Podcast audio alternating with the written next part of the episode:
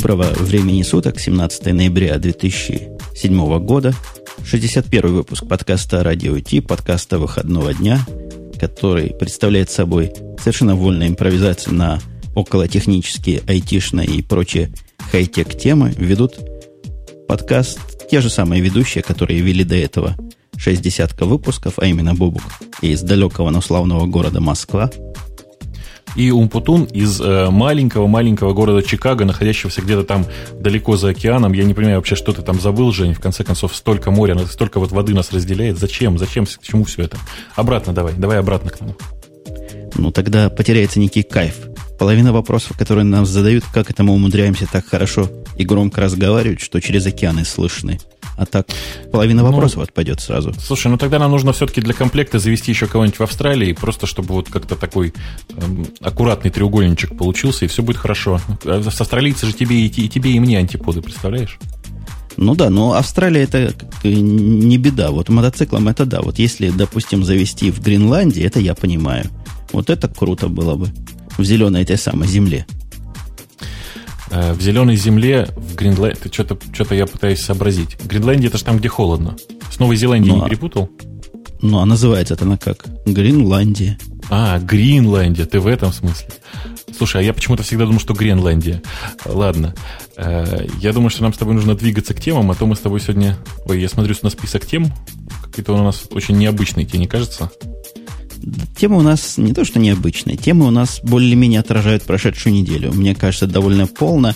Сказать, что неделя была так уж хороша с точки зрения новостей и всяких образующих новости факторов, не скажешь, хотя одна, конечно, новость у меня тут тремя мелкими сообщениями представлена. Это о выходе, о выходе андроида в виде доступного всем, кто хочет SDK. Э, я, честно говоря, немножко разочарован э, тем самым SDK, потому что все, что я увидел, это по большому счету небольшой суперсет э, G2 имы. Ну, на мой взгляд, мне, по крайней мере, так показалось. И, в общем, ничего особенного такого на себя не представляет. Не, ну обождите. Я тут замычал. И потому что, потому что, во-первых, это не J2ME, потому что J2ME, насколько я знаю, сняли с производства, нет такой отдельной системы. Система эта гораздо более другая. Система эта, я посмотрел ролики, потратил дофига времени, длинные такие ролики, где сначала Брин говорит, потом его специалисты. В принципе, это Linux. Типичнейший, что на ней есть Linux, бежит там внизу. Над этим Linux они понастроили различных низкоуровневых сервисов, среднеуровневых сервисов и даже каких-то высокоуровневых сервисов.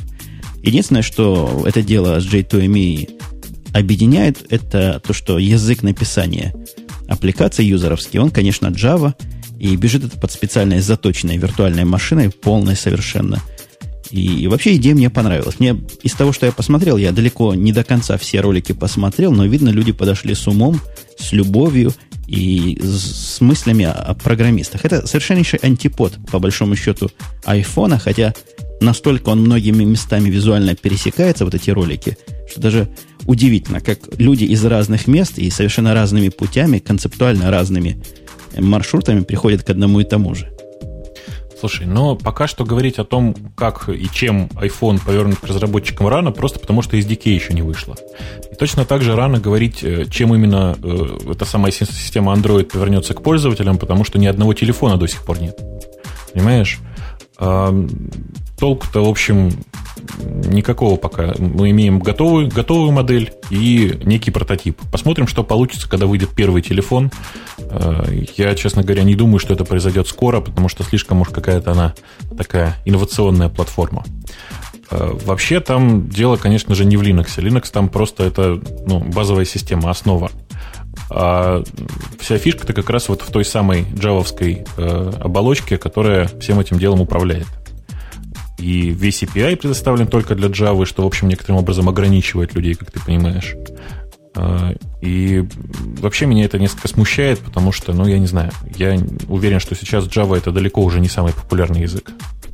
Ну, вообще говорят, Java таки, да, самый популярный язык, судя по тому, как людей на работу ищет, это раз. Во-вторых, еще маленькая поправка. Конечно, ты прав. Э, то, что касается разработки программ, да, это заточено под разработку на Java.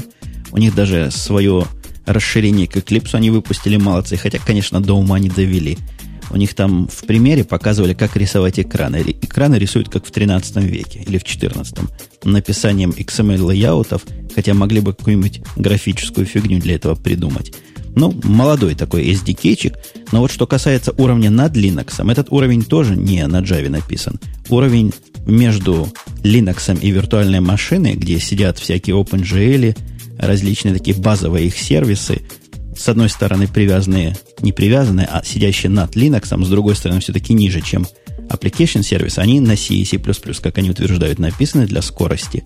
То есть части ядра и расширение ядра, все они быстрые и шустрые.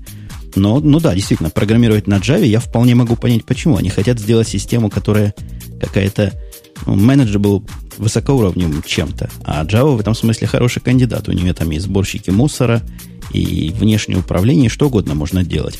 И интересный ролик, я не знаю, видел ты или нет, они показывали, как, как они смотрят на концепцию многозадачности. У них какая-то, я даже не знаю, как это назвать, вытес... убивающая многозадачность. Но мне, мне показалось, что она очень похожа на ту э, как бы многозадачность, которая в Symbian была.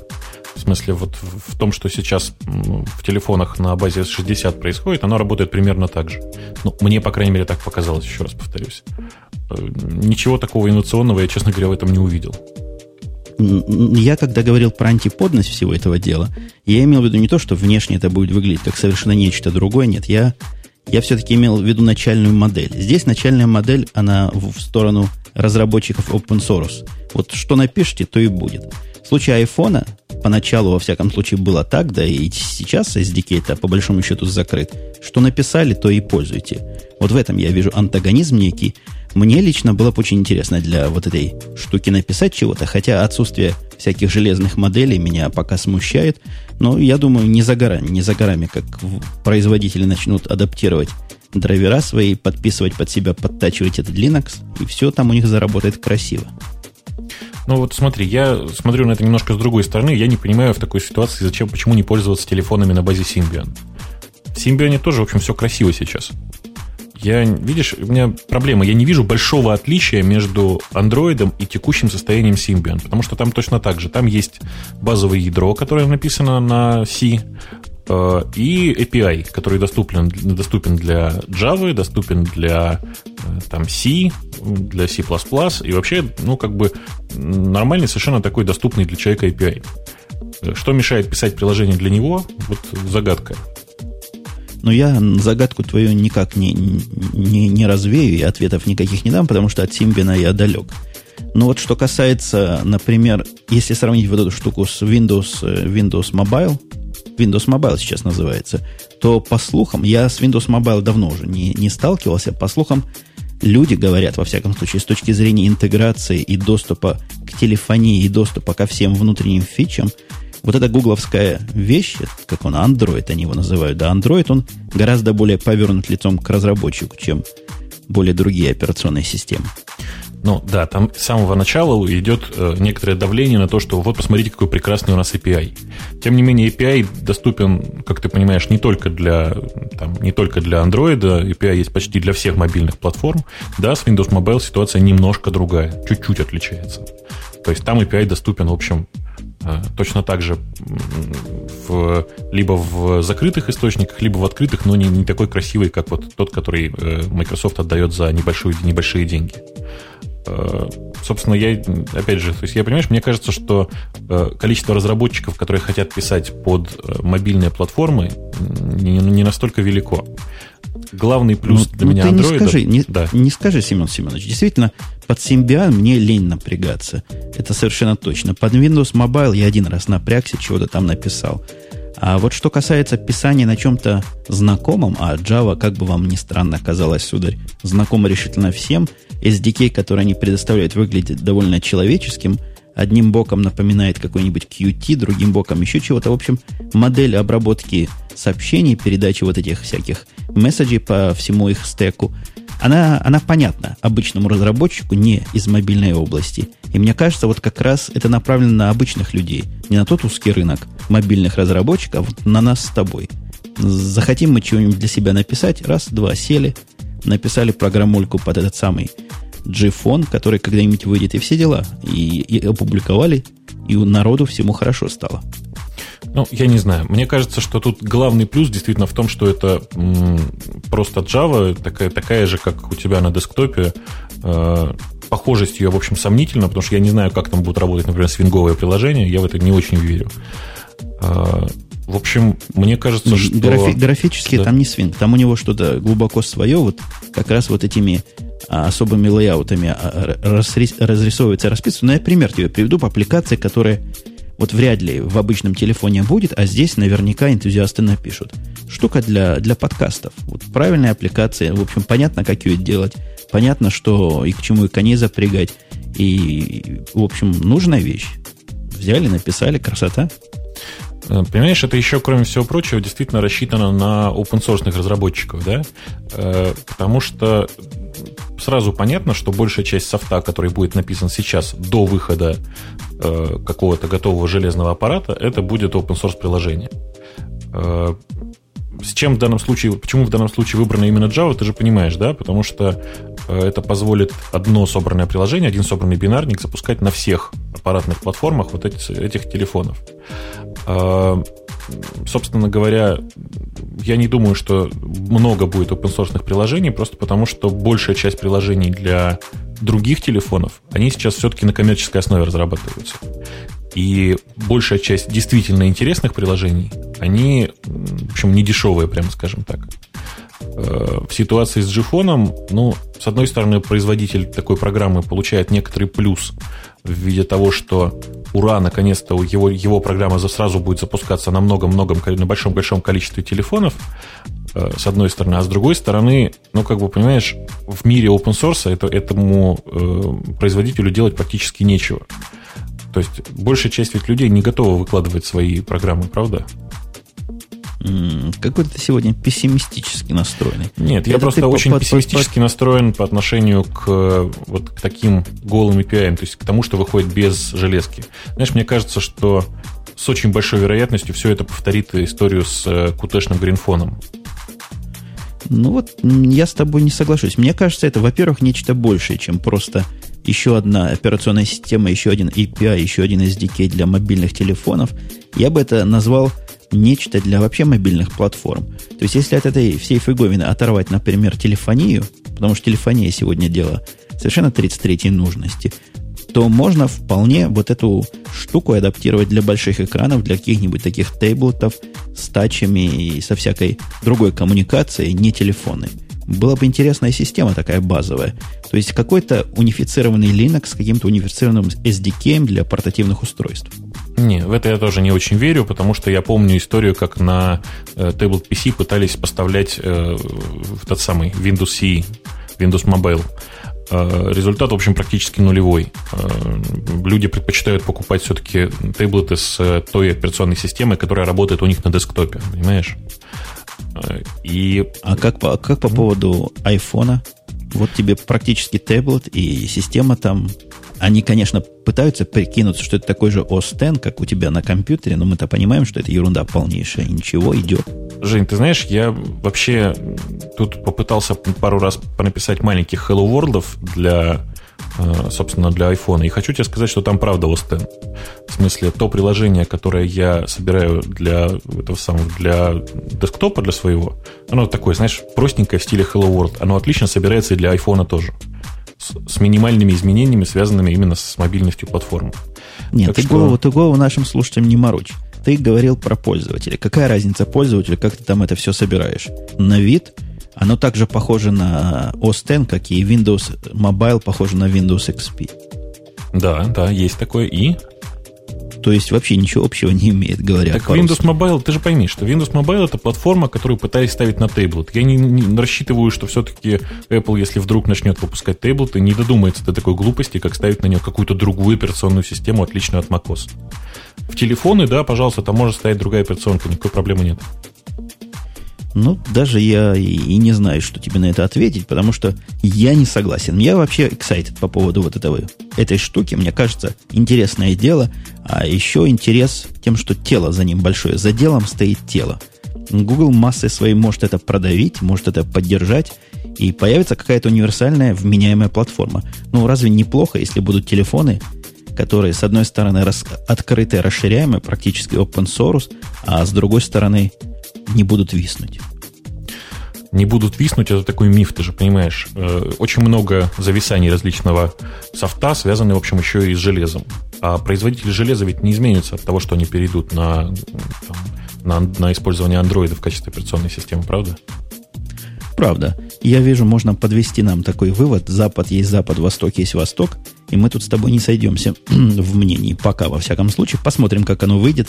Попишем, может, поменяем кардинально. Мы в свое время, я помню, да и ты, да и я были активными противниками Твиттера. Теперь мы там сидим буквально целыми днями. Так что мнение редакции, дорогие наши слушатели, меняется время от времени и даже иногда в противоположную сторону. Кстати, если я Твиттер затронул, у нас уже второй, второй выпуск или третья тема там мелькает про некую альтернативу Твиттера. Все говорят, вот круто, Twitter киллер, киллер вот этой гугловской, Jaiku, киллер всего на свете – ты знаешь, о чем я говорю? О Tumblr е. Э, да, про Tumblr я, конечно же, знаю. Там даже зарегистрирован, но, по-моему, ни одного поста не написал и вообще как-то не очень в состоянии им пользоваться. Я точно знаю, почему. Потому что для меня сейчас Twitter – это использование одной конкретной программы Twitterific. Я думаю, для тебя также. Ты, по-моему, на сайт, на сайт Твиттера никогда не захочешь. Так вот, ничего подобного для э, других э, таких микроблогинговых платформ нет. Твиттерифик в этом отношении просто сделал практически для меня весь этот сервис. Э, не знаю, мне кажется, что вот появись что-нибудь для другой платформы, сейчас прямо, еще можно было бы что-то сделать.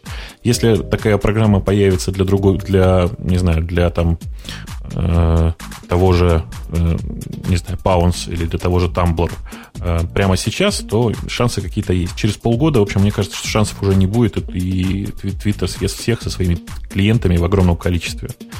Никто не заходит на сайт.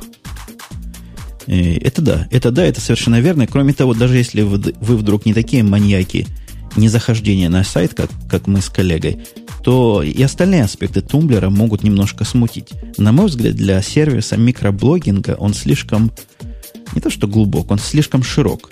Заходя туда, вы что вы можете сделать? Вы можете написать сообщение. Вот это то, к чему привыкли мы, как пользователи Твиттера. В смысле тумблера там всего гораздо более широко. Вы можете написать сообщение, можете начать чат, можете начать, можете поставить аудиофайл, можете поставить картинку, это совершенно отдельными местами делается, можете чего-то проквотировать, то есть какую-то цитату засунуть. В принципе, идея, может, и хорошая, но как-то как-то меня это останавливает. Мне бы попроще хотелось. Вот как действительно твиттерифик. Одна строчка, вводишь, написал Enter, нажал, посмотрел сообщения своих, э, своих абонентов, своих корреспондентов. Здесь оно все, все не так просто и не так быстро. Противоречие между широтой возможностей, которые авторы хотели сюда засунуть, и, в общем-то, узостью идеи. Идея это узкая по, по определению, она концептуально узкая. Вот сервис, 140 символов посылаешь, вот твое микроблогинг сообщение. Ну, собственно, да. Твиттер в этом отношении меня очень радует, потому что это такой широковещательный смс на некоторое количество пользователей, которых ты чаще всего ну, представляешь, кто это такие. Э, с тумблером все намного сложнее, потому что здесь просто куча каких-то непонятных мне возможностей, а главное, не дай бог, мои друзья в таком формате, вот в микроформате, начнут печатать еще, публиковать еще и видео. Я не знаю, я буду просто в негодовании по этому поводу. Хорошо, когда это ссылка на видео, но когда это прямо видео, меня это начинает напрягать. Э, то же самое, понимаешь, происходит для меня и со всякими джайку, со всякими паунсами. Это все слишком-слишком сложно. Мне нужно вот ту минималистичность Твиттера, которая сейчас есть.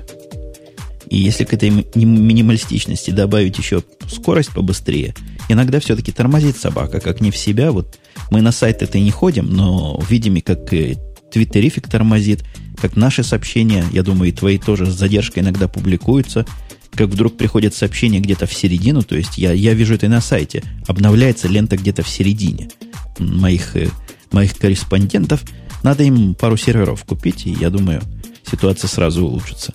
Ты знаешь, ты просто не в курсе их проблемы. Их проблема в том, что они, ну, как бы свободны в докупании серверов. У них проблема с тем, что они не успевают работать с базой данных. То есть там приложение, которое целиком завязано на базу данных, и эта база данных не совсем справляется с тем, как они хотели бы, чтобы оно работало. База данных. Ну, а кластера придуманы базы данных, какие-то enterprise решения. Ну, я не знаю их проблемы. Говорят, у них там из-за Руби какие-то сложности из-за бэкэнда этого рубевского. Но, в принципе, он, вы не пугайтесь, он работает, если вдруг вы в Твиттере не сидите, он не так плохо, как мы это пытаемся показать. Он, в принципе, работает. Аптайм, наверное, за 90%, и delivery, вот это месседжи у них довольно надежное. Хотя, хотя, конечно, иногда пропускает, что обидно. Да, очень, очень сильно напрягает. Я говорю, для меня Twitter явился показателем того, что э, даже, в общем, такая любимая многими система, как Ruby on Rails, не в состоянии обеспечить э, достаточный scalability. В общем, это, не знаю, по-моему, очевидный такой показатель. Дорогие друзья, мне кажется, что использовать готовые фреймворки в таких ситуациях очень-очень тяжело. Вы делаете большой продакшн-сервис, а он э, не выдерживает этой нагрузки. А вот сегодня еще одна новость. Я прямо бегаю между новостями, но она мне как раз к мозгу при, прилепилась. О том, что Яндекс, небезызвестный тебе, открывает свой вау-фактор, сказано на веб-планете. Именно речь о Яру идет, о том, что он больше не требует приглашения – ну, это радует. Не требует. А как раньше приглашения получались? Это кто посылал? Я, например, когда запросил, мне пришло тут же. Это я блатной какой-то или так у всех было? Нет, так почти было, так было почти у всех. Просто большая часть людей, они не очень в состоянии воспользоваться такой сложной схемой, как ввести e-mail, там, получить куда-то приглашение, там его где-то ввести. В общем, это для большинства было довольно сложно, и, ну, хорошо там, если в день приглашения получали там 500-600 человек. Ну, кроме того, этот сервис, в общем, нигде никак не рекламируется, стоит в стороночке и вообще является такой очень большой игрушкой. Вау-фактор это, кстати, такое смешное название, видимо, посвященное Пелевину. Кто-то тут придумал еще круче. Знаешь, вот wow.ya.ru отлично читается, как это, вуаяру. Очень мне нравится, конечно, формулировка, я не знаю. Э, ничего такого восхитительного по этому поводу я сказать не могу, но открылся сервис, да. Бета он быть не перестал. Крупная надпись бета в любом случае существует там внизу, в нижней строчке. Э, глядя еще вот веб-планету, должен не согласиться с тем, что в тестировании сайта участвуют в основном сотрудники Яндекса и другие айтишники. Нет, большая часть аудитории там совершенно не айтишная.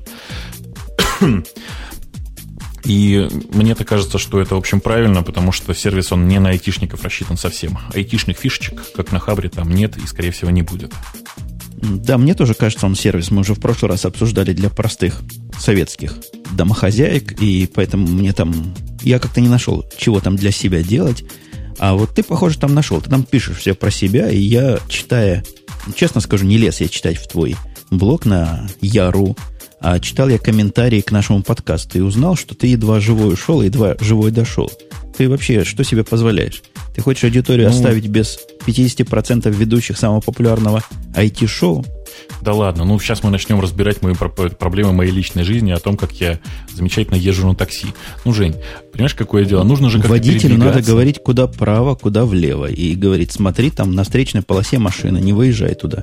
Вот мы Ты закончим с тобой запись этого подкаста, я тебе расскажу замечательный анекдот про людей, которые называются control freak. Знаешь, такие, которые стараются все контролировать. Нет, я стараюсь водителя как раз не контролировать. Вот водителей, программистов, я не знаю, и уборщиц, наверное, я обычно не контролирую. Я считаю, что они сами в состоянии решить, что им правильно делать. Ну, ушел ты а, от, от этого водителя в целости, похоже, сохранности, хотя какой-то немножко замученный. Ты звучишь замученный. Я тут с слушателями согласен. Но, может, мы тебя раскрутим другими темами. Тема у нас целый, целый ряд идет аппаратных тем кучкой. Ты телефоны вообще любишь мобильные? Ну, Но особенно их... после того, как купил себе iPhone. У меня их теперь целый один, потому что тот телефон, который у меня был на базе Symbian, очень быстро забрали кто-то из коллег. Сейчас э, им как-то как вроде как пользуются. Э, собственно, я-то думаю, что тема мобильных телефонов мне, конечно, близка, но вот я вот, вот смотрю, смотрю, смотрю, ты знаешь, у меня опять проблема. Я посмотрел на все эти телефоны, которые мы с тобой э, вот сейчас видим в наших ссылках, и кажется, что все они хуже айфона. Я бы вообще сказал, это какая-то атака клонов.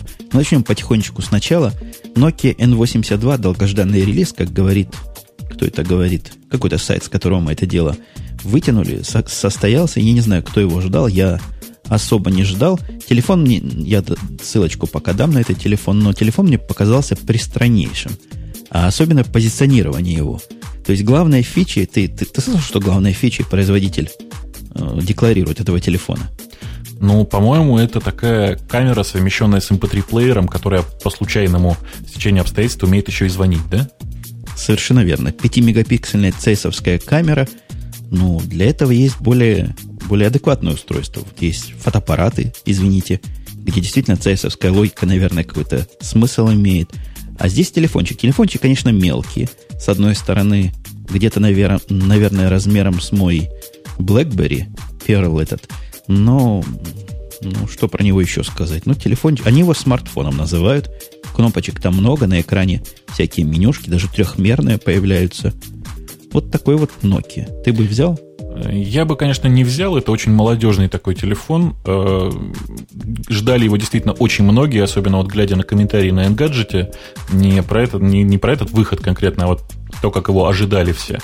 Э, очень мне это кажется странным, я вообще не понимаю. Мне кажется, что правильный шаг должна совершить теперь компания, я не знаю, там Sony или компания Canon или компания Nikon, встраивать, начать встраивать телефоны в фотоаппараты. Понимаешь, это было бы уже логично.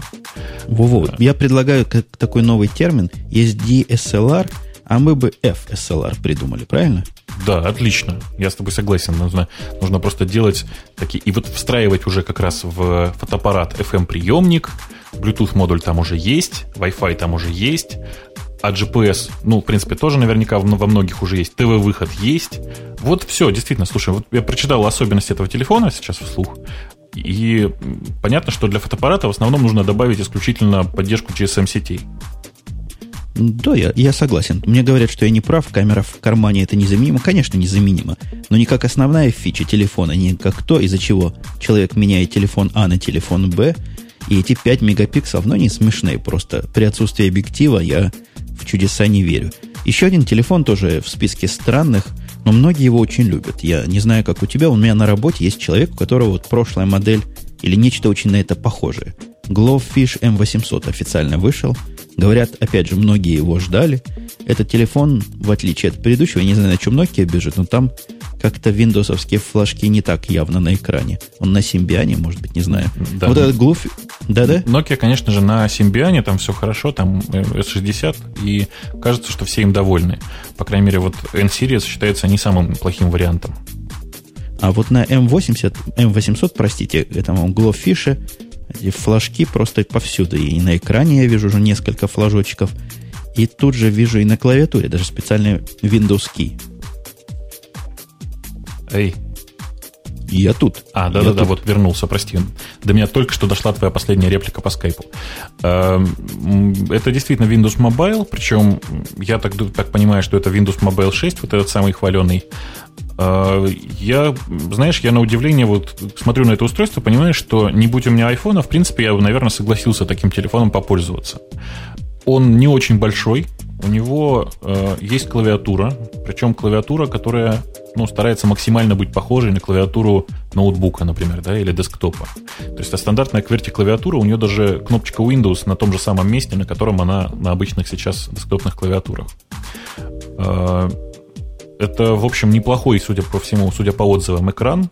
И вообще, и даже предыдущая эта его версия, в общем, которая, как она, К800, да, называлась? Я уже не, очень помню. Она очень даже адекватно себя вела, я просто как-то покрутил ее в руках, а вот вариант с клавиатурой мне, в общем, даже нравится. Нет, я этого, конечно, не видел, потому что в руках, по-моему, его никто еще не держал из обычных людей. Но он здоров, им убить можно такой, такая действительно здоровая, тяжелая штука. Он, я рядом не клал, конечно, вместе с айфоном, но, насколько я помню, он где-то в половину толще.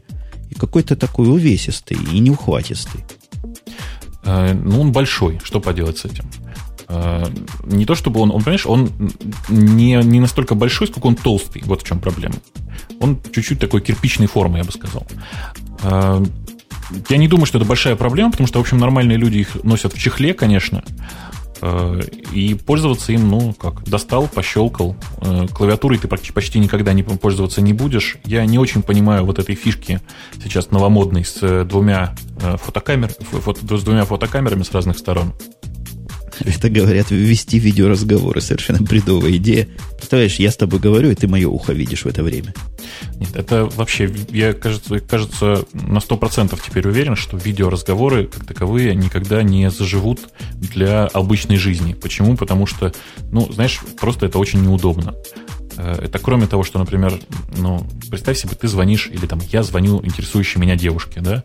Э, если я девушку интересую, она будет, э, прежде чем схватить, схватить трубку, она будет, не знаю, в течение там получаса приводить себя в порядок. Особенно если звоню с утра. Это же ужас. Да и тебе придется майку одеть. Ну, ты знаешь, я в майке обычно, ладно, что уж там. Обычно, а вот обычно, как, Женя. Как, когда мы с тобой разговариваем, технически-то говоря, мы можем говорить по, и с видео, и каналы наши позволяют, но совершенно не нужна эта вещь. Ну, посмотрю я на тебя, сидящего возле этого микрофона, посмотришь ты на меня, говорящего в этот микрофон, и, и собственно, что? Ну, я не знаю, большая часть информации мы, конечно, передаем голосом, и всем этого достаточно. Э, я думаю, что видеотелефоны, они в массе своей никому не нужны все-таки. Хотя фича действительно очень эффектная, и первый раз там показать ее кому-то, сказать, о, смотри, как я могу там с видео разговаривать, это действительно забавно. Также, наверное, забавно это дело использовать, когда ты разговариваешь с человеком, которого давным-давно не видел. Ну, просто чтобы посмотреть, вспомнить, как человек выглядит. Действительно, наверное, хорошо.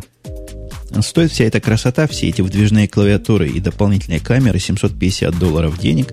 Сумма не маленькая. Прошлый телефон, который мы нокиевский упоминали, он стоил 450 долларов, что, в общем, сравнимо с другими смартфонами других производителей. А вот третий от фирмы LG, ну, просто брат родной. Я смотрю и узнаю брата Колю. Да, это отличная, красивая калька с айфона с небольшими изменениями, правда? Ну, я не сказал бы, что она красивая, какой-то он все-таки кривоватый. На вид он корейско-японский такой дизайн имеет особый, который, который нашему глазу более-менее европейскому странам кажется. Он какой-то более вытянутый, но в принципе все остальное на местах. Иконки чуть поменены, навигация примерно там же, вот даже кнопки навигации, mail, телефон, чего-то там еще, они сильно-сильно напоминают iPhone. Э, я думаю, что авторы в данном случае, авторы в смысле этого дизайна и этой, вот этой шкурки, я бы так сказал, для телефона, они именно в iPhone целились. Это, я думаю, они этого даже не скрывают. Э, собственно, тут даже вот я действительно узнаю некоторые иконки. Другое дело, что я не совсем понимаю, зачем, потому что это все-таки не iPhone, у него совершенно другая направленность. Э, это такой, я не знаю, ну, бюджетный бизнес-телефон, что ли. Насколько бюджетный? Да, действительно бюджетный. 300 долларов. То если вам еще 100 долларов не хватило на iPhone, можете вот эту LG штуку купить. Я не знаю, как сейчас LG. Я, когда последний раз LG имел дело, мне качество их еще не очень нравилось, но говорят они за последние 10 лет вот это. По-моему, 10 лет назад они в LG переименовались. Как они раньше-то назывались? Ты Они раньше назывались Gold Star, по-моему. Что-то, да, с Голдом было. Gold у меня то ли видеомагнитофон был совершенно глючный, то ли еще чего-то. Но вот переименование вроде бы пошло им на пользу, хотя, глядя на этот телефон, Ой, я... Пропал. Куда я пропал? так сильно не соглашусь.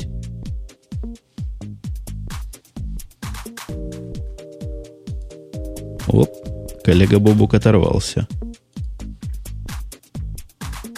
Эй, есть кто жив, нет? О, вернулся. Ты, да, ты оторвался. Было ну, дело. Или я оторвался. Кто-то из нас оторвался. Угу. На чем ты остановился? А, остановился я о том, что LG критиковал, сказал, что, может, фирма она и, и хорошая, но телефон выглядит страшновато. Да, телефон, конечно, страшненький. Э, не знаю, вот эти крупные какие-то иконочки на верхней панели. Ну, в общем, как-то м- некрасиво. Э, кроме того, что оно некрасиво, я действительно имею очень много претензий к качеству телефонов LG, потому что все остальное они делать, кажется, уже научились, а вот с телефонами у них до сих пор проблемы какие-то непонятные. Я не знаю, мне кажется, что LG идет правильной дорогой, в том смысле, что они пытаются сейчас копировать оригинал, и знаешь, это так обычно молодежные подростковые группы для того, чтобы научиться играть и вообще хоть что-то как-то делать, они пытаются э, играть известные композиции других известных групп. Вот в данном случае, мне кажется, LG идет правильной дорожкой, может быть, со временем они хотя бы методом повторения научатся делать нормальные телефоны. Ну да, мы, мы им желаем всяческого успеха в повторении того, что делают большие. А вот еще одна большая фирма под большую другую фирму делала. Появились обзоры людей, которые Zoom 80 щупали. Zoom 80 это новая модель Zoom. На удивление все обзоры положительные, и на удивление люди вменяемые. это дело хвалят и оценивают как вполне конкретную и такую серьезную альтернативу iPod Classic. Знаешь, я тут могу тебе странную э, новость рассказать. Это такие подпольные слухи, но, по крайней мере, один из российских представителей компании Microsoft мне в личном разговоре рассказал, что, внимание, рекламный бюджет на блогеров, только, вот, только на блогеров, да, чтобы проплатить блогерские посты, э, для Zoom, для Zoom 80 у Microsoft оценивался примерно в 800 миллионов долларов. Как тебе цифра? Цифра хороша. Я хочу узнать, где наш кусок. Мы про него уже тут две минуты говорим. Ну, Минимум на 5000 долларов наговорили. Мы-то с тобой пока, по крайней мере, скажем так, блогеры без, беспристрастные, да, у каждого свое мнение, и мы и высказываем именно его, а не мнение компании Microsoft. Э, тем не менее, отзывы действительно очень такие, очень благополучные по поводу Zone 80. Говорят, что это телефон, который в состоянии конкурировать с iPod Classic. Э, я, в общем, склонен доверять, потому что ну, ничего здесь такого удивительного нет. iPod Classic повторить э, не так тяжело. Э, мне только кажется, что Microsoft запрыгнула не на тот поезд теперь уже. Потому что у Apple, кажется, четкое направление на отказ от таких плееров с жестким диском. Да, iPod Classic выглядит как некий, некий, некий такой рудимент, или как аппендиксы называются эти, атовизм. Вот, вот что-то такое, которое со временем отживает. Здесь же, похоже, в Microsoft это такая генеральная линия партии – когда хвалят его, говорят о разном, много из, из этого разного действительно интересно. Например, он стал заметно тоньше, его приятнее держать в руках. Поэтому я специально схожу сегодня-завтра в магазин, в ближайший в какой-нибудь, и попытаюсь этот Zoom 80 посмотреть, подержать в руках, потому что прошлый Zoom не то, что в руках держать, на него смотреть не хотелось. Может быть, с новым будет это лучше. Но Wi-Fi синхронизация, которая так теоретически функция интересная, и было бы, наверное, приятно иметь и в айфонах, но вот чего нет, того нет в айфонах. Тебе вообще такая синхронизация нужна была бы? Я бы, прямо скажем, не отказался хотя бы от блютусной синхронизации. Потому что... А, ну, а зачем? Жень, ну как зачем? Я не люблю таскать с собой лишние провода. А, где-нибудь на работе музыку загнать, ты это имеешь в виду, да? Да, да, например, так. Или кроме музыки у меня есть еще контакты, понимаешь, да? Ну да, для, для мобильного мира это, конечно, да, я с тобой полностью согласен. Я просто в основном нахожусь возле компьютера, где и зарядка стоит под левой рукой. И для меня это не проблема. Хотя да, я понимаю, к чему ты клонишь. Действительно, правильная фича. Добавили они, наконец, поддержку подкастов, что давно просилась. Цена тоже хороша. Сколько он стоил? 249 долларов. Тоже хорошая такая смешная цена. Просто практически бюджетный вариант. Ну, это очень похоже на бюджетный вариант для iPod Classic, и тут надо хорошо понимать, что среди э, людей, которые слушают музыку, вот многие сейчас в чате мне тут э, уже два человека сказали, что э, Zoom будут покупать хотя бы из-за бренда Microsoft. Э, дело в том, что у бренда Microsoft в э, публичном мире, скажем, в мире, который не привязан к компьютерам, а большая часть покупателей MP3-плееров, это все-таки люди, которые не сильно связаны с компьютером, у них бренд Microsoft, он как бы не настолько активно в ушах, что ли. Как ни странно, компания Microsoft не настолько заботится о своем бренде, насколько о нем заботится Apple. И вот название iPod Classic, оно само по себе очень четко показывает отношение э, там, и людей, и компании Apple к этому устройству. Это такое классическое устройство, знаешь, не то что в стиле ретро, а вот то, что мы сейчас называем просто классика. Ничего нового, ничего там такого вау, а просто устройство, которое работает. В данном случае с Zoom этот фокус, к сожалению, не пройдет, потому что Microsoft пытается подавать его как инновационное устройство.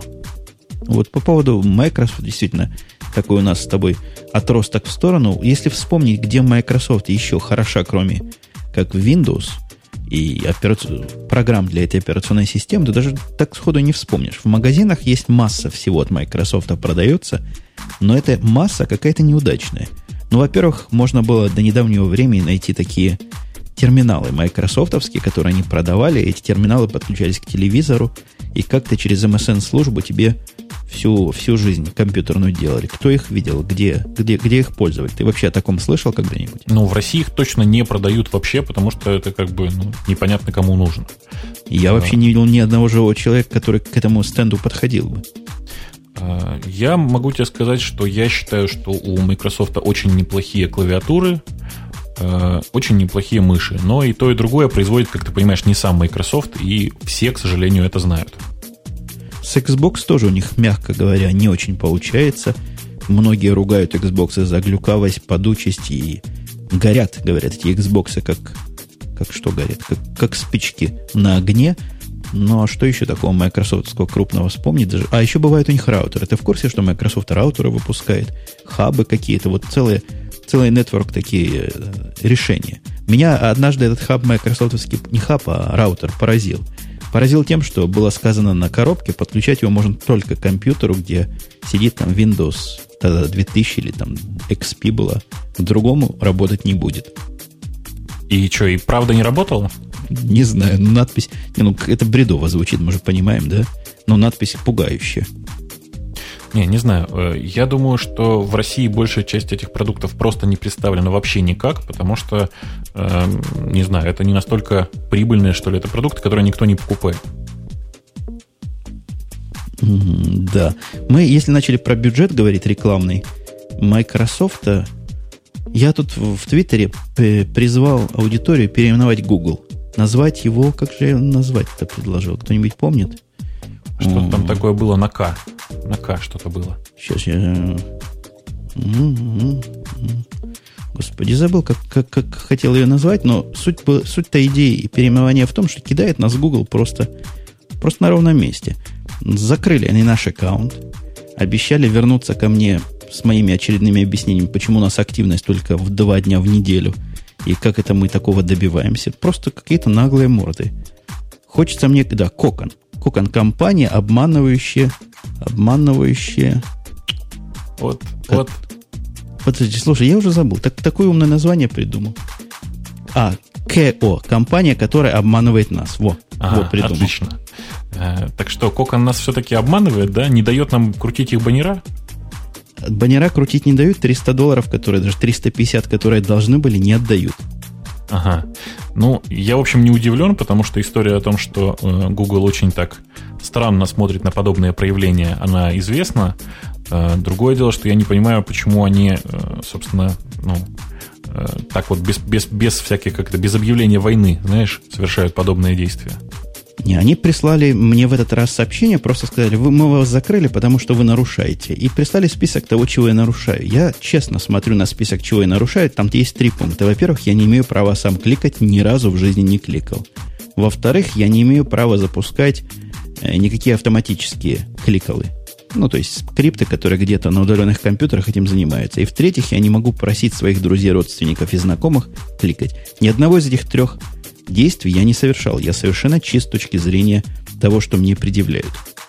Ну, в общем, да, если так вот вспоминать, то разве что я там пару раз говорил, а вы кликайте, кликайте. А, причем ты-то держателем сайта являешься ты, и ты меня об этом тоже не просил, очевидно. А, Конечно. Формально, формально я настолько чист, что просто ух, ну, в общем, я думаю, что просто все наши слушатели это боты. Э, я уже не говорю о себе, просто все же, все, кто читает веб-планету, знают, что с точки зрения редакции веб-планеты э, все разработчики Яндекса это просто боты, роботы, роботы, правильнее сказать. Так вот, э, я думаю, что просто нужно, не знаю, попытаться, что ли, постучать во все колокола. Я не знаю, давай попробуем. Дорогие друзья, у кого-нибудь, если есть э, связь с представителями, представителями компании Google, ну вы там постучите куда-нибудь, что ли.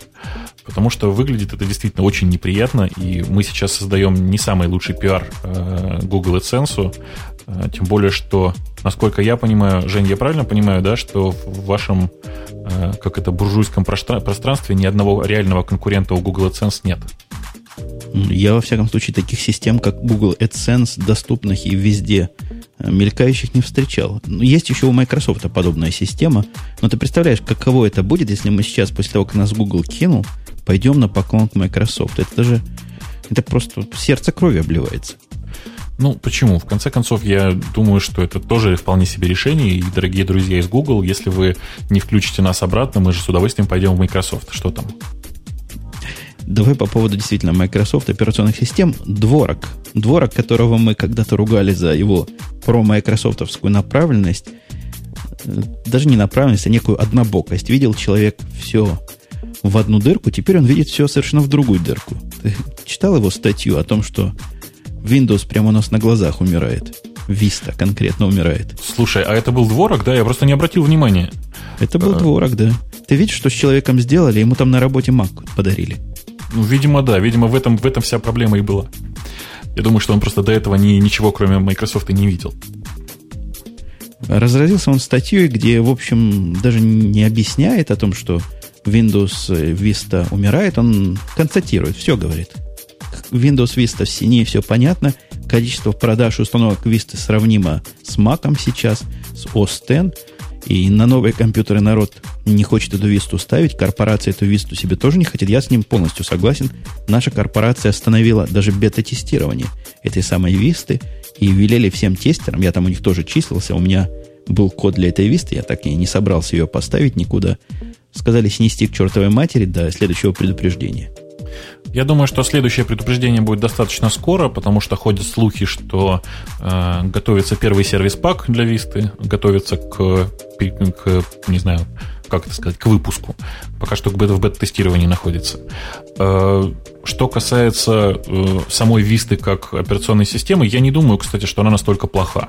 Э, в ней достаточно много для Microsoft инноваций, и вообще это, не знаю, такая solid достаточно платформа, как минимум не хуже, чем первая версия XP. Первая версия, в смысле, до сервис-паков. Конечно, на фоне XP Service Pack 2 и выше, она, в общем, смотрится довольно, довольно блекло, в том смысле, что э, работать с ней не так хорошо. А, сама по себе Vista как, не знаю, как интерфейс, как средство для работы, она, не знаю, ну работает. Ну работает и выглядит неплохо сама по себе. Другое дело, что сравнивать ее с Mac OS X, ну, тяжело. Правда тяжело. Как, я не знаю, Ой, как, сматривать, как сматривать, э, как, как сравнивать Dodge с Ferrari, знаешь, вот. Ты знаешь, я тут себе с Mac OS X устроил революцию маленькую.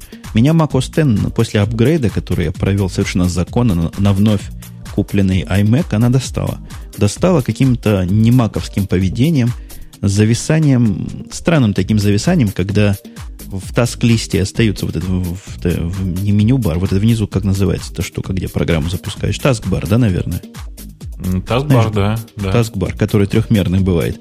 Так вот, программа после закрывания там остается, в следующий раз, понятно, не убирается, килом не убивается. В общем, страшное дело какое-то. Снес я все это заново поставил, вроде бы хорошо стало. Апгрейд не очень, не очень качественно поработал у нее, а вот зато теперь у меня тайм-машина стала работать почти как задумано. То есть занимает мало CPU, к диску так аккуратненько лезет. Может, так у всех она? Э, не знаю, мне кажется, что э, это проблема твоя маленькая и локальная, а я тебе хочу сказать, что в macOS э, ситуация, когда ты не можешь убить процесс киллом, она может быть связана только с одним. Если у тебя проблема на аппаратном уровне. То есть э, чаще всего этот процесс висит в стейтике D, э, то есть он находится в э, операции ввода-вывода где-то. И что-то такое не так происходит. Вот у да меня нет, такая... процесс, процесса вообще не было. В этом-то суть. Процесс не в зомби состоянии, никак его нет. Просто вот эта штука, вот этот док, как нам подсказали, где-то у себя там неправильно чего-то определял и считал, что процесс таки да есть. Ну, в данном случае он, конечно, док, несмотря на то, что выпуск выполняет э, ситуацию, выполняет функции на таскбара. Ладно. Э, у меня такая ситуация была, была и существует вообще на всех версиях macOS X только с одной программой. Программа это называется Last.fm. И я каждый раз вот ставлю новую версию и сношу обратно. Невозможно. Ага. И темы какие-то у нас еще темы. Если мы про операционные системы начали говорить, Совершенно странная японская новость. Просто удивительно странно. Я даже не знаю, верить или нет. Ты, ты знаешь, куда я намекаю, да? А, та-та-та-та-та. Это про то, что в Японии сейчас удивительно много не майкрософтовских операционных систем, да? Не просто удивительно много, они их больше OS X, чем Windows. Я даже, я даже не ожидал, что я когда-нибудь такое скажу. Э, ты знаешь, у меня просто есть некоторое количество друзей, ну, хорошо, два, два хороших приятеля, которые сейчас живут в Японии, и я перед тем, как вот у них тут кинул им ссылку, они говорят, что да, очень похоже, не то чтобы больше, за количество инсталляций никто из них сказать ничего не мог, а вот про то, что вокруг них э, примерно в равных пропорциях macOS X и Windows, это действительно так. А, при этом надо понимать, что Япония это ведь страна, которая э, сейчас легче всего воспринимает всякие технические инновации. А, и если э, Apple в этой стране сделала достаточно хороший пиар и, не знаю, достаточно хорошо продалась вот настолько, что действительно 75% э, людей начали устанавливать в macOS X, а там по разным прикидкам в разных статьях указываются разные цифры. Там, начиная от 49, вот я смотрю, до 60,5 и вот 75-75%. Э, жуткие цифры, с моей точки зрения, и может быть действительно совершенно провальный пиар для Microsoft в Японии. Ты считаешь, что пиар, а не какая-то японская, японская философия? Они там, у них же там все свое, у них там все странное. И если в это странное еще Остен наложить, то странность японцев вообще зашкалит. Ну, а серьезно говоря, это, речь идет не о том, что операционная система одна против операционной системы другой. Это как бы платформа, да? Я так понимаю, это Apple продаются настолько много, что вытеснили все остальные PC там с рынка. Э, похоже на то, похоже на то. Дело в том, что в, в Японии э, действительно очень хорошо продается Apple, и не только на плеерном рынке, как некоторые утверждали раньше, а именно на рынке железа. В частности, Япония это там, место номер один для серверного представительства э, компании Microsoft. Вот, э, я всегда был в некотором шоке от того, что кто-то массово покупает эти X-сервы. Вот в Японии, оказывается, очень-очень много их покупают и вообще стараются как-то в эту сторону двигаться. Больше того, знаешь, э, историю в, о том, что в Леопарде появился нормальный, полностью хорошо собранный интерпретатор Раби, да? Руби, правильно говорить. Ходят слухи, что это как раз вот именно связано с тем, что э, японцы очень в огромном количестве, у них и в школе сейчас преподается Руби во многих местах, и они очень активно его продвигают, э, и именно с этим связано появление Руби в э, Леопарде.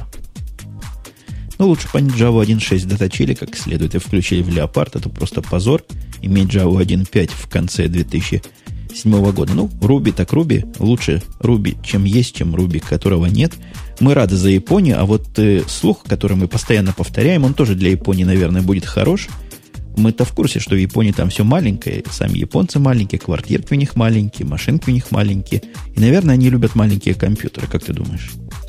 Маленькие компьютеры они наверняка любят, потому что, э, если ты помнишь историю продаж э, этих самых Mac Mini, то начинали они продаваться в Штатах, а следующей точкой была, как ни странно, Япония. Ну вот если наложить на их любовь к маленьким компьютерам еще любовь к Apple компьютерам, то слух, который опять, опять так прогремел, как уже совершенно подтвержденный практически факт о том, что Apple возвращается на рынок сабноутов с выходом ультратонкой модели чего-то, которое непонятно, как будет называться, но будет выглядеть как 13-дюймовый серебряный как бы MacBook Pro. Ну, не совсем MacBook Pro, потому что будет чуть ли не в два раза тоньше, не будет содержать в себе самых толстых деталей, а именно жесткого диска, там не будет внутри обычного и не будет CD-рома или DVD-рома, будет накопитель на, на флеше исключительно, и время жизни всего этого хозяйства какое-то фантастически долгое будет. Э, меня это устройство очень сильно интересует, как, э, не знаю, как такой ноутбук для дома, знаешь, как средство для хождения по квартире. Э, потому что мне действительно жесткий диск на этом устройстве ни к черту не нужен. Мне не нужен там DVD-ROM тоже, потому что понятно, что DVD я смотрю на совсем другом экране. Э, и вообще появление 13-дюймового, 13-дюймового устройства в линейке MacBook Pro, а воспринимать это сейчас можно именно так, э, очень радует, тем более, что ну, я просто знаю, что сейчас как минимум в чате сидит раз, два, три человека, которые с удовольствием бы купили там, 13, а лучше даже 11-дюймовый MacBook Pro. И я бы с удовольствием 13-дюймовый купил, вот пошел бы и купил прямо сейчас, причем не только для таких развлекательных целей, как, как ты показываешь, а как рабочий компьютер. Я работаю на 13-дюймовом Mac, иногда MacBook. И, собственно, мне его всего всей мощи, всех размеров дисков сто лет не надо. Я загружаю проект из удаленного репозитория, много места мне для этого не надо запускаю там свои средства разработки и компиляции. Конечно, процессор должен быть нормальный, но вроде бы речь не идет о том, что это будет какой-то совершенно урезанный вариант. И если бы на этом можно было часов 8 вот так поработать, сидя на диване, представляешь, какая красота? Взял себе, сел и работай. Да, красота просто неописуемая. Я действительно не понимаю, зачем мне жесткий диск на ноутбуке. Я вообще этим жестким диском, ну, не знаю, не пользуюсь, можно сказать. А если мне понадобится какой-то большой storage, так я его по FireWire воткну и не буду мучиться. Э, вообще, еще раз повторюсь, что я целиком был бы рад, если бы появилось такое устройство. Э, пока что это действительно только слухи, никто их точно еще не видел. И я бы даже предпочел, пожалуй, не 13, а 11 дюймов. Я тебе рассказывал, что я переехал, наконец, на 15-дюймовый MacBook Pro. Очень рад большому, побольше немножко экрану. И вообще целиком доволен этим переездом. Но теперь очень не хватает 11-дюймового устройства. Вот. Это вам по работе пришли всем, кому надо 15-дюймовые, что ли? Да, конечно. Хорошо, кучеряво живете. У нас запланировано на следующий год, потому что тут есть такая странная фича. Я в прошлом году, по-моему, поднимал – вот где-то в середине ноября начинается фриз. То есть зам, замораживают все. Замораживают покупки, замораживают всякие изменения. И ничего нельзя ни купить, ни, ни заказать, ни поменять. Вот такой фриз до, до конца января. Как у вас, я слышал, тоже длинные выходные. Вот у нас себе технический департамент устраивает такой фриз. Утверждают, что народа слишком много в отпуск уходит и слишком опасно в конце года все это менять не найдешь концов, поэтому они себе полтора месяца отпуска устраивают.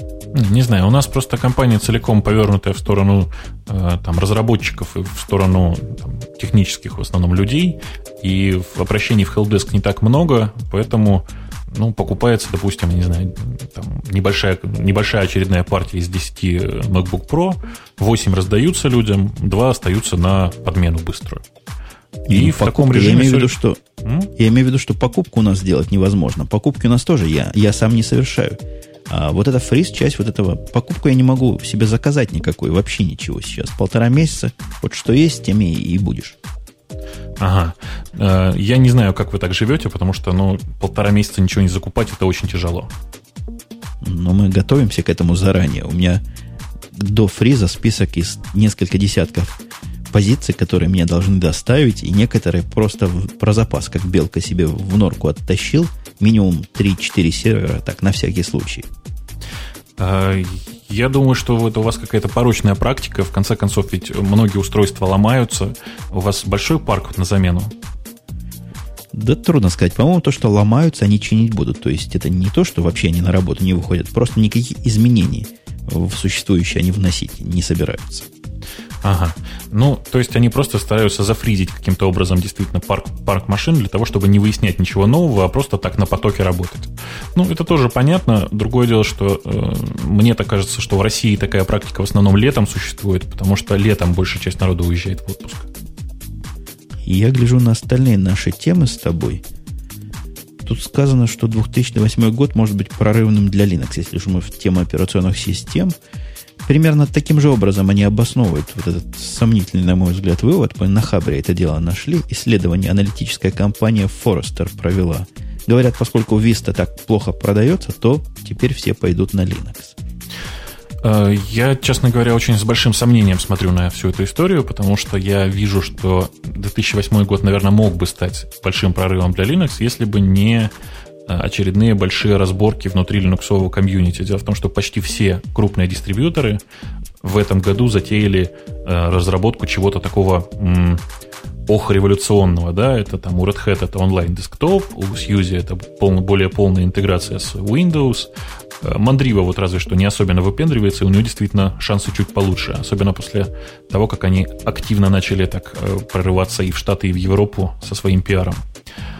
А вообще, конечно, есть некоторая правда в, этом, в этой фразе, что э, 2008 год может стать большим прорывом для Linux, но это правильнее сказать не так. 2008 год может э, оказаться несколько провальным для э, подразделения операционных систем компании Microsoft. Причем, я думаю, что не для самого Microsoft, а именно так, для подразделения операционных систем. Ну, вообще, подразделение не слабое там у них, прямо скажем, и сильно на, на это все завязано, хотя, хотя, мне кажется, он может стать тяжелым годом для подразделения офисных программ. Я гляжу на их новый офис, и вот радостью, радостью весь не схожу. Как-то не нравится мне, как новый офис работает, прямо скажем. Word, который... И я к Word вообще при, нареканий никогда в жизни не имел, он всегда открывал все, что мне надо. Этот умничает, зараза, на какие-то макросы мои ругаются, хотя все уже отключено куда надо. Excel тоже как-то падал пару раз. Не только у операционных систем, похоже, проблемы возникнут. Ну, я не знаю, я попробовал поиграться с э, бета-версией 2008 э, офиса для Mac, и она, в принципе, работает. Тем более, что для Mac, это для Mac на Intel это первая нативная версия, и она, конечно, работает ощутимо быстрее, чем 2003 э, такой вот PPC-шный, который в розетте работает. Тут надо просто хорошо понимать, что Microsoft сейчас э, очень много сил. Мы тут маленькая такая сноска. Мы тут недавно с коллегами по работе сидели в курилке, и что-то вдруг э, один из товарищей сказал, что а что бы Microsoft Windows вообще уже бесплатно не раздавать, в конце концов. Потому что на вот этом подразделении операционных систем они ничего не зарабатывают. Они практически всегда в убытке. Э, на продаже Windows Microsoft тоже толком ничего не зарабатывает, а зарабатывает в основном на продаже офиса, на продаже аксапты, на всяких вот таких вот корпоративных вещах. И э, я думаю, что Microsoft нужно действительно очень сильно сосредоточиваться, сосредотачиваться на офисных вещах, на э, интеграции с другими операционными системами. Я не верю в то, что они сделают когда-нибудь версию для Linux, ну, хотя бы потому, что все-таки Linux пользователей очень мало но как-то отрывать себя от себя вот это вот э, не знаю, подсознательное восприятие всех, что Microsoft это только операционная система, им очень-очень давно надо. И правильная, наверное, точка зрения, хотя боюсь, маркетинговые головы Microsoft, даже, наверное, финансовые показатели, ну, сильно ухудшатся, потому что в каком бы убытке не было это подразделение, а если вообще это бесплатно раздавать, на порядке эти самые убытки возрастут. Может, действительно, не могут они такие убытки показывать. Да, опять же, у них же есть shareholder, так сказать, то есть держатели бумаг. А как держателям объяснишь? Сегодня брали 300 долларов за висту, а завтра начинаем висту отдавать просто так за спасибо. Спросят держатели, а вы на что наши деньги потратили? Почему вы их так странно вкладываете? Open source решили заняться или freeware? Ну, почему бы нет? Ведь Vista сейчас это просто платформа для запуска офиса. То есть, если большую часть денег они получают с офиса, то э, большая часть людей все равно будут покупать офис. А если еще Vista будет раздаваться бесплатно, то, по-моему, будет отлично, и продажи офиса только возрастут. Да я не против. Я за то, чтобы раздавали все бесплатно, и Windows, и офис можно бесплатно раздавать. Может, таким образом Google Docs они смогут подавить. Э, под, под, под самый запоследок у нас такая тема интернет-телевидения целыми двумя мелкими статьями – а ты знаешь, она очень, кстати, в э, кассу. Э, вот, по крайней мере, вторая часть, поэтому давай начнем с первой. Хорошо сказал, да? Мира 1.0 вышел. Знаешь. Я его загрузил, я его загрузил, я его поставил, я даже приятно ему удивился. Я не ожидал, в общем, такого ну, цельного продукта, прямо скажем. Я же правильно помню, да, что Мира – это продукт, который вырос из Democracy Player. Ну, во всяком случае, я не знаю, вырос он оттуда или нет, он очень напоминает концептуально, и это такая сильно расширенная и зато, не заточенная, отполированная версия Democracy Player. А, ну, вот это, это, это именно то, о чем я и говорил. Да, я посмотрел сейчас специально. Я так понимаю, что Мира это просто э, ребрендинг, то есть просто новое название Democracy Player. Э, работает он действительно на удивление хорошо. Э, действительно, с некоторой точки зрения, можно его считать э, главным конкурентом Джуста сейчас. Единственное, что меня, в общем, немножко огорчает, это то, что ну, действительно интересных передач-то ведь до сих пор так и нет. Не, ну не скажи. Вообще мира плеера этот... Вообще его трудно так, если, если, если уж яблоки к яблокам, апельсины к апельсинам, его с джустом вообще трудно сравнивать это не совсем про то. Это скорее такая штука для доставки разными протоколами, притом они сильно используют peer-to-peer различные, контента по подписке. То есть вы подписываетесь на канал, это основная модель работы, и вот новые выходы выходят. Очень напоминает видеоподкасты, в сущности, да и видеоподкасты там представлены как мира каналы. Кроме видеоподкастов есть другие каналы, и все это работает, все это работает красиво, видео там, я подписался на несколько HD каналов, просто полнейшая красота, никакой джуст мне такое не позволит в онлайне смотреть, потому что там объемы передаются огроменные. Ну, вообще, я еще раз повторюсь, Мира произвел очень приятное впечатление. Он э, там кроссплатформенный, отлично работает. И, не знаю, мне кажется, что это вот именно то, что, что было нужно. Очень приятно порадовало то, э, насколько разработчики Мира подошли к как это сказать, встали лицом ко всем пользователям, потому что вот я сейчас открыл специально страничку Download, здесь версия для macOS X, для Windows, и для Linux в формате исходных текстов и бинарников для всех популярных сейчас дистрибутивов. Ну вот кроме упомянутой Mandriva в SUSE. А, я не знаю, я... Слушай, да. а Democracy Player, он был open source всегда или вот это открытие превратило это, как раз его он, в мир? Нет, он был open source всегда. Он с самого начала разрабатывался в open source. Да, и Мира осталась open source. Я, когда загружал Мира, поделюсь с вами наблюдением, мне совершенно даже в голову не пришло. Я увидел, прочитал где-то на, на Диге про него, пошел, кликнул, начал загружать. А когда уже начал загружать, потом спросил, а, собственно, чего я загружаю? Может, там и маковской версии нет? Я уже настолько привык, да, наверное, какие многие маковские пользователи, что все, что тебе надо, есть и версии для мака, такой вопрос уже не стоит. Вот как когда-то, года назад, все программы были для Windows, а теперь создается такое субъективное впечатление, что все программы и для Mac тоже уже есть.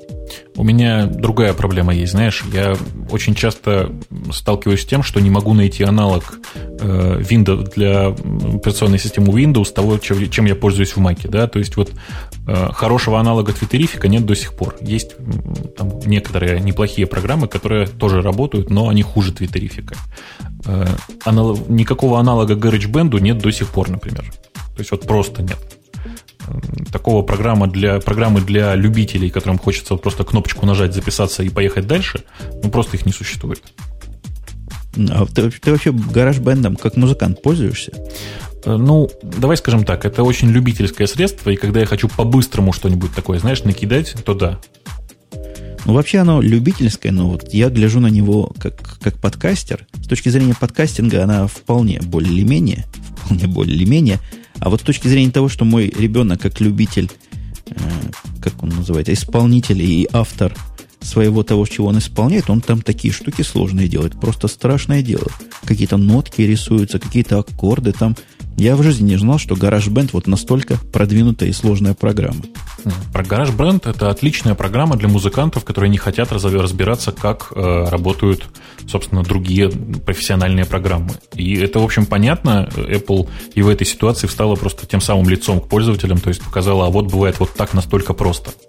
Большая часть музыкантов действительно очень быстро разбираются в GarageBand. Ну вот гараж бенда и мира переходим к той теме, на которой у тебя, видимо, что-то есть личное сказать, потому что я даже сомневался, вставлять или не вставлять, о том, что первый канал начал вещание на Silverlight. Ну, значит, что тут личного можно сказать? Что такое Silverlight? Я думаю, большая часть людей уже знает. Это э, майкрософтовский конкурент платформе э, Flash от Adobe. Э, когда-то компания Macromedia очень удачно продала Flash Adobe, и Adobe сейчас его развивает, в общем, на мой вкус, в правильном направлении и достаточно активно. Я как-то довольно предвзято относился к Silverlight, а сейчас посмотрел на текущее его состояние, понял, что в принципе-то ведь он ничего так.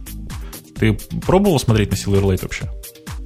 Ну, вообще, я туда не заходил, потому что не был уверен, есть ли плагин для Safari. А, вот, ты опять не прав. Есть плагин для Safari. Вот это, это, ты понимаешь, допущение первое слово Microsoft звучит понятно. Сразу чистые Windows. А вот это, понимаешь, это то, о чем я говорю. Э, есть плагин для Safari, он разработан компанией Microsoft. Э, прямо заходишь на microsoft.com slash silverlight и находишь там плагин для Safari, который он, он автоматически определяет браузер и говорит, а вот он у тебя, скачивай.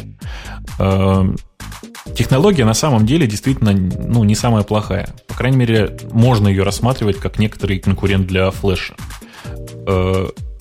Другое дело, что разработчики на него переходить, в общем, не спешат. И причина здесь совершенно понятна. Э, большая часть людей этот э, Silverlight ставить никогда не будут. Ну, просто смысла нет. Есть флеш, который, в общем, на котором работает 90%, там, 99% видеохостингов. Или там просто сайтов с динамическим контентом.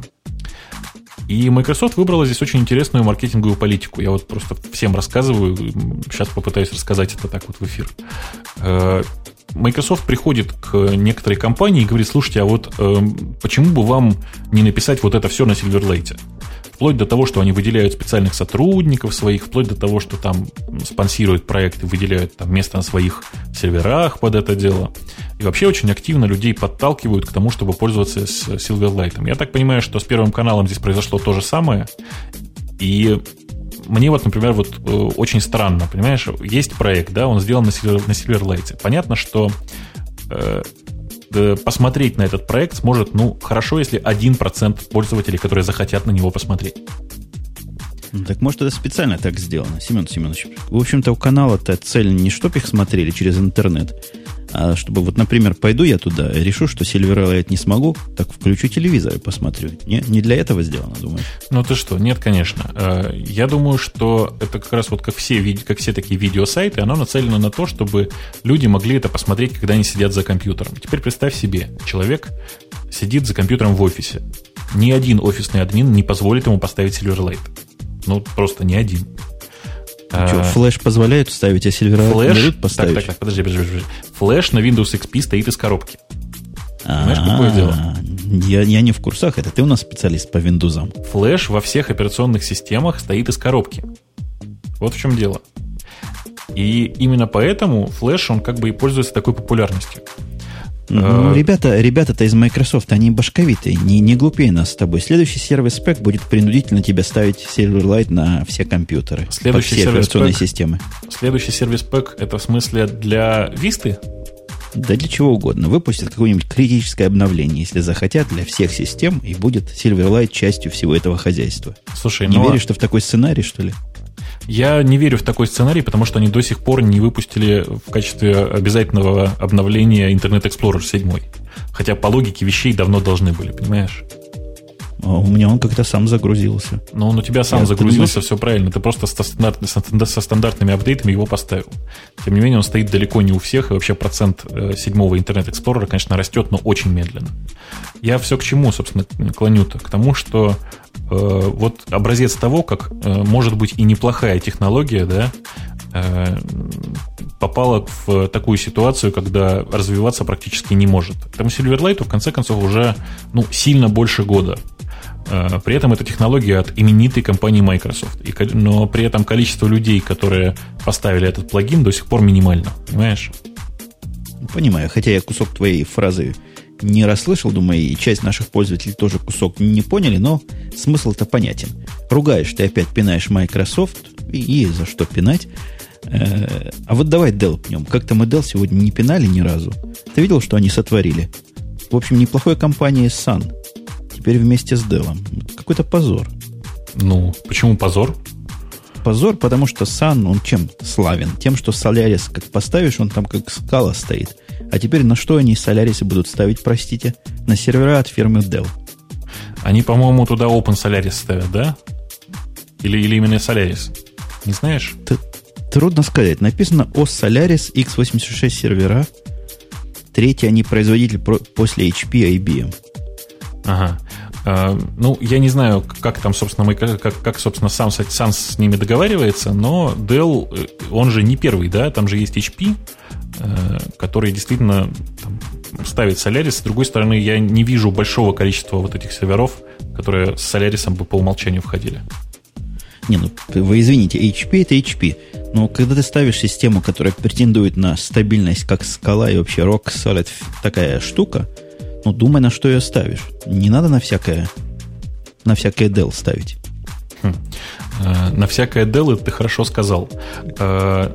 Э, я думаю, что э, здесь Sun, в общем, поступила вполне себе логично, и не знаю, мне кажется, что это у нас с тобой такое предвзятое отношение к Dell, потому что Dell ведь продает свои сервера и продает их достаточно хорошо.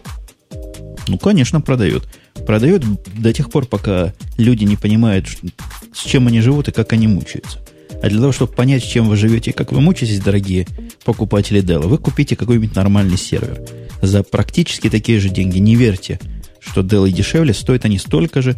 Купите какой-нибудь HP-шный сервер такой же конфигурации и почувствуйте, как говорится, разницу. Ну, собственно, я бы пошел вообще дальше и начал закупать сервера там у Intel, у IBM и HP в данном случае просто ну, не знаю, реселлер такой, да. Другое дело, что у HP довольно неплохие цены, как результат. Они продают очень большие, большой объем компьютеров и могут себе позволить приятные для пользователей цены. Действительно, сервера от HP меня радуют вот довольно, довольно, довольно большое время уже. Скажем так, больше пяти лет я не знал больших проблем с серверами HP.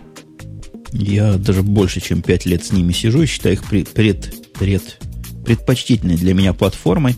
И даже предпочитаю вот IBM серверам, потому что с IBM не то, что они плохо работают, они работают хорошо, но они какие-то странноватые такие, очень пендитные и очень каприз, капризные штуки. Ну, например, мы купили один сервер, на котором не было сказано, что он поддерживает Linux.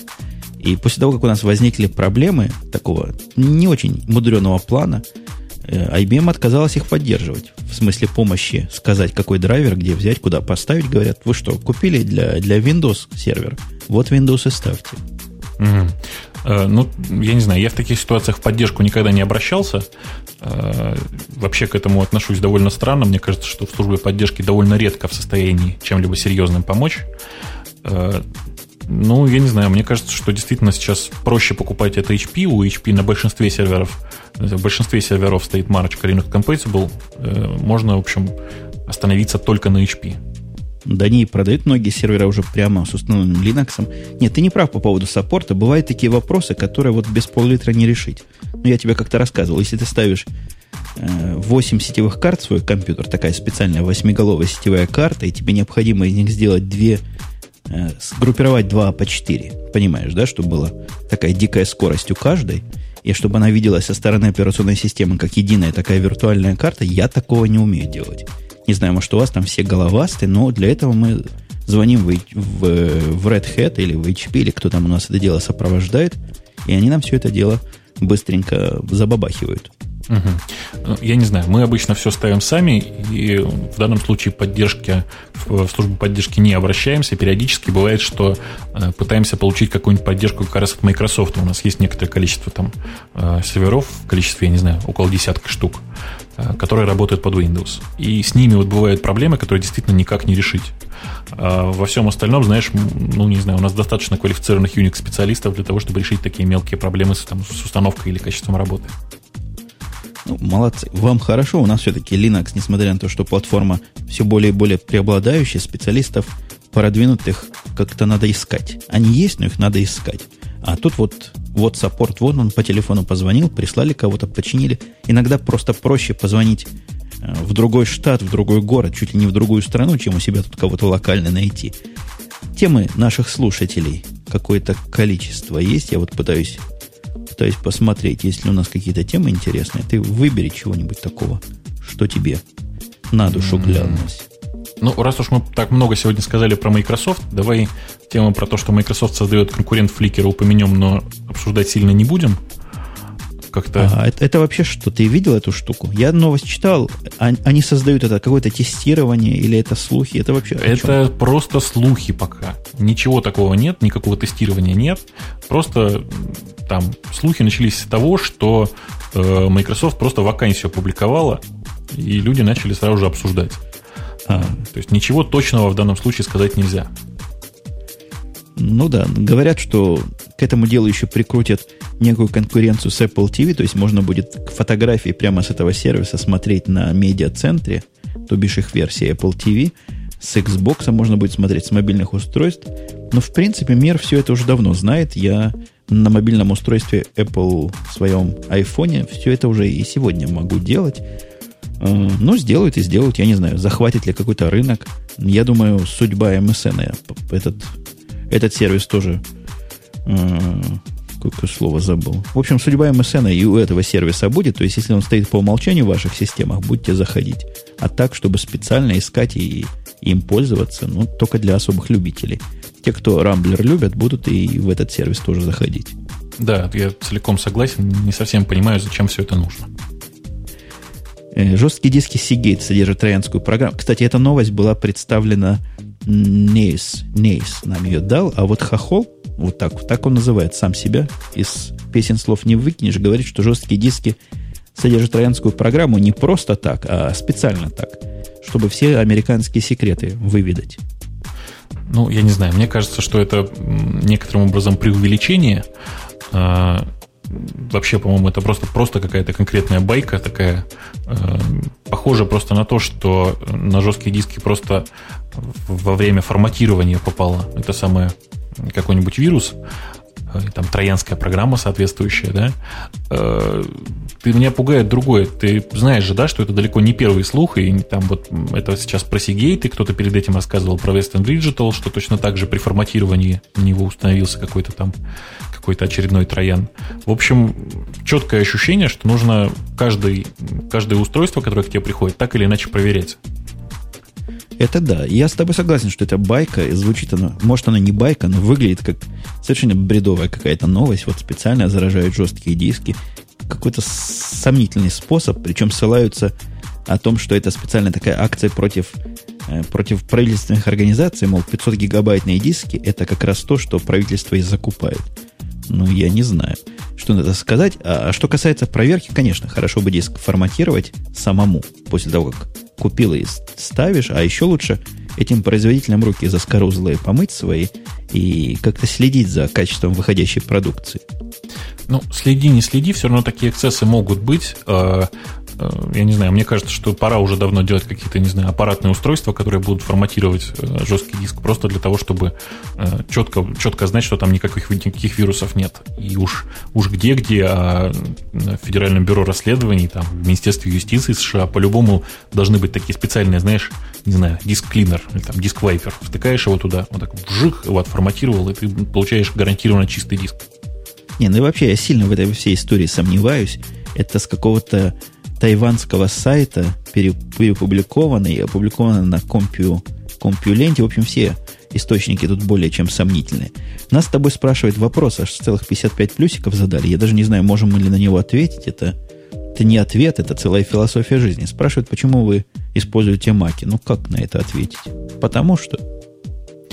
Э, прочитал целиком вопрос, э, очень возмутился фразе «они вроде как и не дешевые». Э, ну, я не знаю, я вообще довольно редко использую совсем дешевые какие-то вещи, а так майки сейчас очень уже давно на среднем таком уровне по ценам на железке. Э, может быть, MacBook Pro слегка выбивается действительно из бюджетной линейки, э, тем не менее, они все, в общем, недорогие. По крайней мере, они в, в, в рамках доступных находится. Э, почему я использую Mac, я могу сказать совершенно точно, я просто неоднократно это проверял. Причина очень простая. Я очень много работаю со звуком, э, работать в Windows я просто не могу, потому что Windows меня не переносит, а работать с Linux я не могу просто потому, что работать со звуком в нем, ну, не невозможно, но очень тяжело. Не, ну я тоже, в принципе, в Маке так попал, со звука, фотографий, и потом все остальное. В общем, после того, как в это болото, извините, влезли, коготком все, птички там пропасть, уйти от маков далеко тяжело. Засасывает это дело страшным совершенно образом, и не цены там главные, хотя цены, совершенно коллега Бабук прав, вполне, вполне средние. Но когда мне говорят, что в Маке так дорого, я всегда посылаю в Apple Store ближайший, где за 1099 долларов вполне достойный ноутбук продается.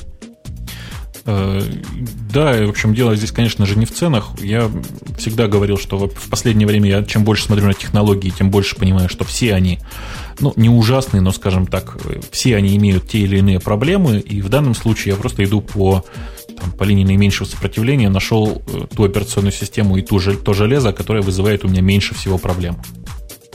Да, с одной стороны человеческое лицо, с другой стороны вся моща Unix там сзади, которая нам, в общем, нужна. Иногда какой-нибудь грепец как за, загрепишь или файндит зафайндишь, а в Windows, конечно, в Windows какой-то можно ставить, как это называют. У них там есть специальная штука, чтобы на Unix настоящие быть похожими. Но это, конечно, слабое подобие левой руки. А вот это нас, кстати, Денис этот вопрос задавал про маки. Следующий был какая-то такая, как это, sci-fi тема, да? В США разработано устройство, способное останавливать автомобили при помощи электромагнитного импульса. Ух! Mm. А зачем, простите? Ну, если вдруг надо остановить, как сегодня Low-Tech останавливает автомобили? Выкладывают вот этого ежика на дорогу, да, и колеса портят. Так, представляешь, прицелился таким, таким штукой. Вес 80 килограмм, конечно, составляет. Он на тележке подвез его к дороге гаишник, да? И вместо того, чтобы просто скорость замерять, у него этот пистолет будет совмещен с останавливалой. Ага. Сразу раз, и все.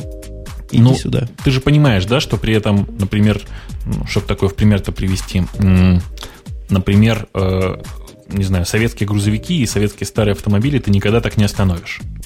У них нет инжекторной системы, что ли? Конечно, там нет инжекторного впрыска. Ну, будут останавливать. А кому они интересны, эти старые грузовики? Ты просто меня удивляешь своей наивностью. Да Пусть ты что, а вдруг он на нем сверху пушку везет? Да ну не в пушках дело. Вот едет хороший Мерседес, его интересно остановить. А пушка, ну, пушка. Пушку остановят другой пушкой. Нет, ну вот и идея в том, что электромагнитными волнами останавливать электронику, она не нова. Как называется это, этот импульс? ALP, по-моему, который после взрыва нейтронной бомбы все остановит на свете. Да-да, это ты же знаешь, да, анекдот про прапорщиков, нет? Не, не знаю. Ну, я надеюсь, что у нас ни в чате, ни, в, ни, ни подкасты никто у нас из прапорщиков не слушает. Это такая знаменитая история по поводу, собственно, ELP-бомбы и когда США неожиданно заявила, что они разработали новый тип бомбы, после которого, э, после взрыва которого, соответственно, все живое умирает, все материальные ценности остаются, наши честно сказали, что у нас есть секретное оружие, прапорщики, достаточно, в общем, 10-20 на территорию в 100 километров, чтобы там все живое осталось, а все материальные ценности исчезли. Хорошее дело. Нам сказали, что эта штука называется A AMI по-русски, электромагнитный импульс, наверное. Угу. Ну хорошо, вот таким импульсом будем тоже останавливать, похожим. Но действительно, мне кажется, проще бомбу взорвать и сразу все машины в округе остановить.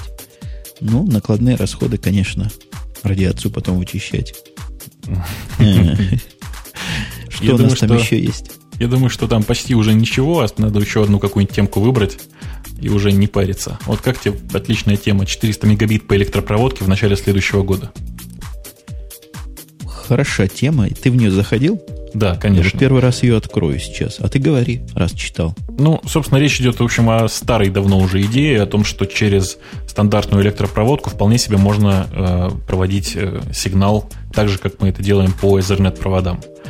Э, я не, не очень понимаю суть в данном случае что тут обсуждать, и уверен, что эта хрень работать никогда не будет, просто потому что, ну, не знаю, в российских, в российских сетях точно не будет. Э, проблема, значит, в том, что э, качество этих самых проводов, которые здесь везде проложены, оно таково, что соотношение сигнал-шум будет очень, очень сильно в сторону шума. С этим ничего не поделаешь, а уж получить из этого, выжать из этого 400 мегабит не получится точно. Не, ну я тут хочу спросить просто, как, как скептик завзятый в этом шоу, а нафига, собственно, козе баян?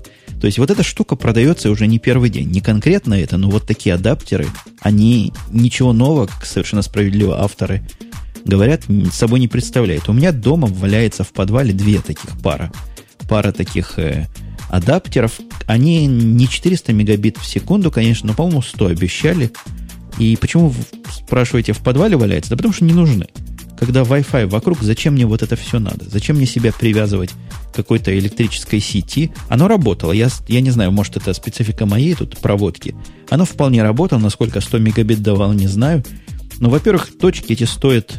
Тогда они стоили долларов 100, сейчас, по-моему, долларов 80 стоит за, за устройство. Это раз. А во-вторых, а зачем? Ну вот, чтобы что? Кому это надо? Когда что-то такое подключить, к чему Wi-Fi нельзя подключить, ну, не понимаю я. Не знаю, мне кажется, что это такой, знаешь, шаг в прошлое. Э, подобные, собственно, точки я видел, подобные конвертеры из э, там, стандартного павера в Ethernet я вижу очень-очень давно. Э, качество у них всегда ужасное, на мой, на мой взгляд. То есть они даже 100 мегабит никогда не дают. А в условиях, когда ты понимаешь, что скорость низка, по-моему, проще, я не знаю, воткнуть в сеть Wi-Fi адаптер и не париться по этому вопросу. Ну да, нам тут пишут, не везде есть Wi-Fi, ну так берите руки, дело в свои руки, будет вам везде Wi-Fi. Хотя, наверное, есть такие какие-то условия, где стены уже очень железобетонные, через 33 стены пробиться надо. Может, тогда вот эта штука нужна. Тогда я сомневаюсь, что там есть общая проводка в такой сложной ситуации. Э, общая проводка. Нет, я думаю, что есть, конечно. Тут вот кто-то предлагает э, подключать бабушке пожарную сигнализацию по ней. Так, дорогие друзья, вы же понимаете, что нельзя подключать пожарную сигнализацию по проводке, потому что проводка может перегореть первой. Э, вообще, не знаю, мне кажется, это глупость и чушь, просто потому что сейчас очень давно четкое направление на то, чтобы отказываться от проводов. Я вот сейчас смотрю, у меня на столе висит куча, лежит куча проводов.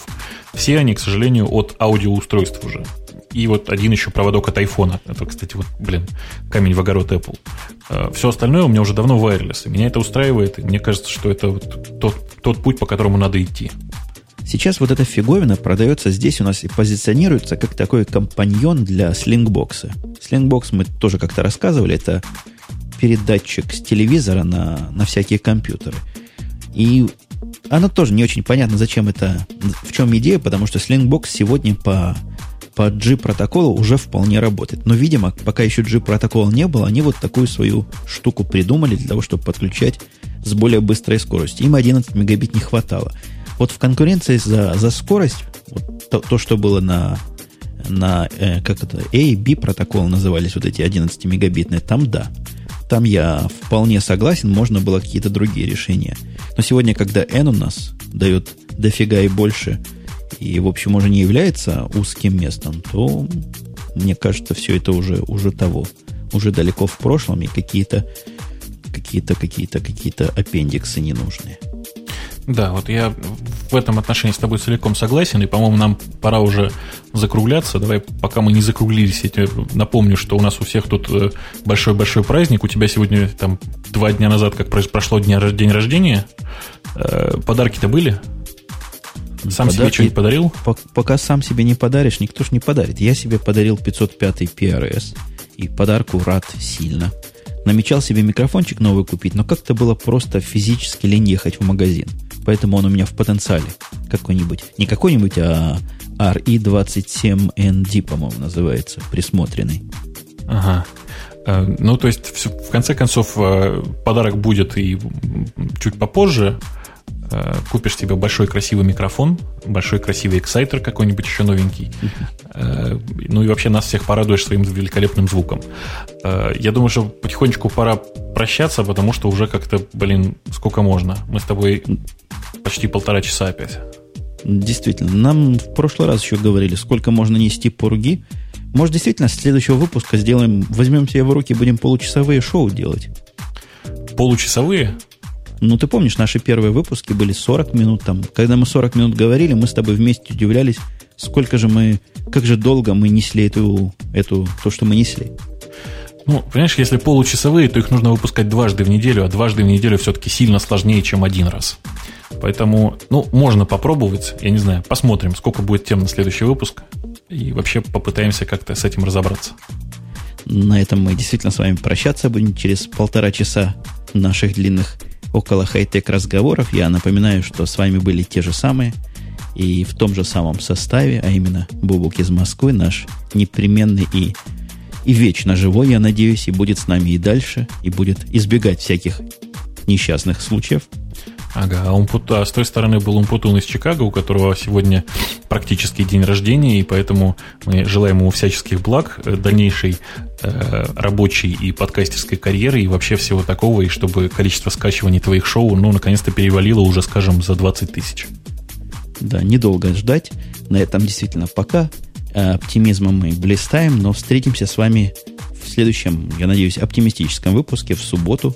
Какое там число будет, следующая суббота, не знаю. Приходите на сайт radio-t.com, там все всегда написано. Пока. Пока.